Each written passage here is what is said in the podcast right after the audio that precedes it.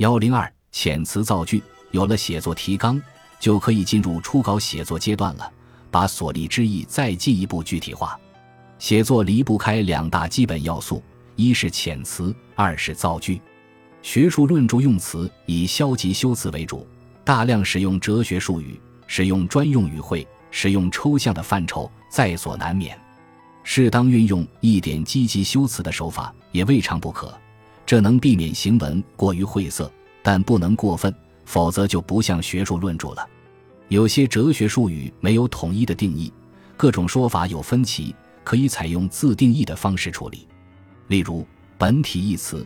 在中国哲学和西方哲学中用法不同，在西方哲学中，本体与现象相对而言，本体真而不实，现象实而不真，本体在现象之上或者现象之后。在中国哲学中，本体与本然同意，与虚假相对，不与现象相对，不认为本体在现象之上或者现象之后。研究者选取哪种说法？一定要申明选择的理由，界定清楚。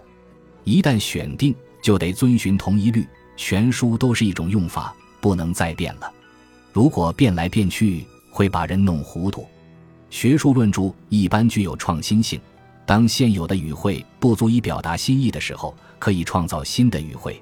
有些学术论著的新意，主要体现在研究者创立的新词汇上，例如。张立文教授创立和和学一词，和和学便成为他的思想标志。在创立新语汇的时候，一定要界定清楚，力求使之得到读者的广泛认同。创立新语汇或许不算太难，而使大家接受你所创立的新语汇，则并非易事。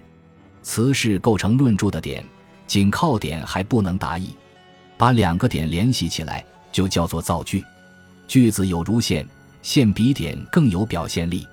论著以文句为达意的主要手段，文通字顺是造句最起码的要求。语句完整，主词、谓词、宾词搭配得当，没有病句。在学术论著中，语句之间联系比较紧密，不容许过度的跳跃，有别于文学作品。几个语句构成句群，几个句群构成一个自然段，每个自然段应该有一个核心论点。剧群都围绕这个核心论点叙述，若干自然段构成专题，若干专题构成节，若干节构成章，若干章构成全书。全书的篇幅无论多少，其实都是由一个个文句组织起来的。所以，造句是研究者必备的一项基本功。写初稿也有个灵感问题，写不下去的时候，不用硬写，硬写出来的东西大都不能用。最后还得删除，写不下去的时候，不妨暂时放一放，等有灵感再动笔。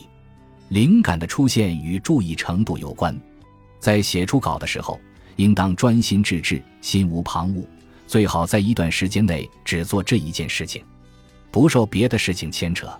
写初稿也不好确定进度，没有灵感，几天也写不出几个字；灵感来了，下笔如有神助。几千字很快就写出来了。写初稿时不能要求太高，抓住灵感，一口气写下去，不必顾及文句是否通顺，意思是否完整，先写出来再说，等以后再慢慢加工。如果对自己要求太高，则有可能写不下去，失落了灵感。